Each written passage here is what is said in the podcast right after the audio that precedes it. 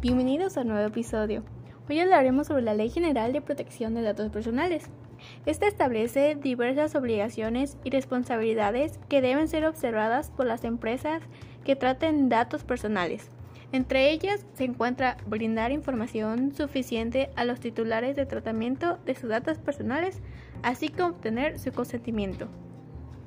El objetivo principal de esta ley es permitir a cada persona elegir quién, cómo y de qué forma se recaba, utiliza y comparte los datos personales que se proporcionan a un tercero.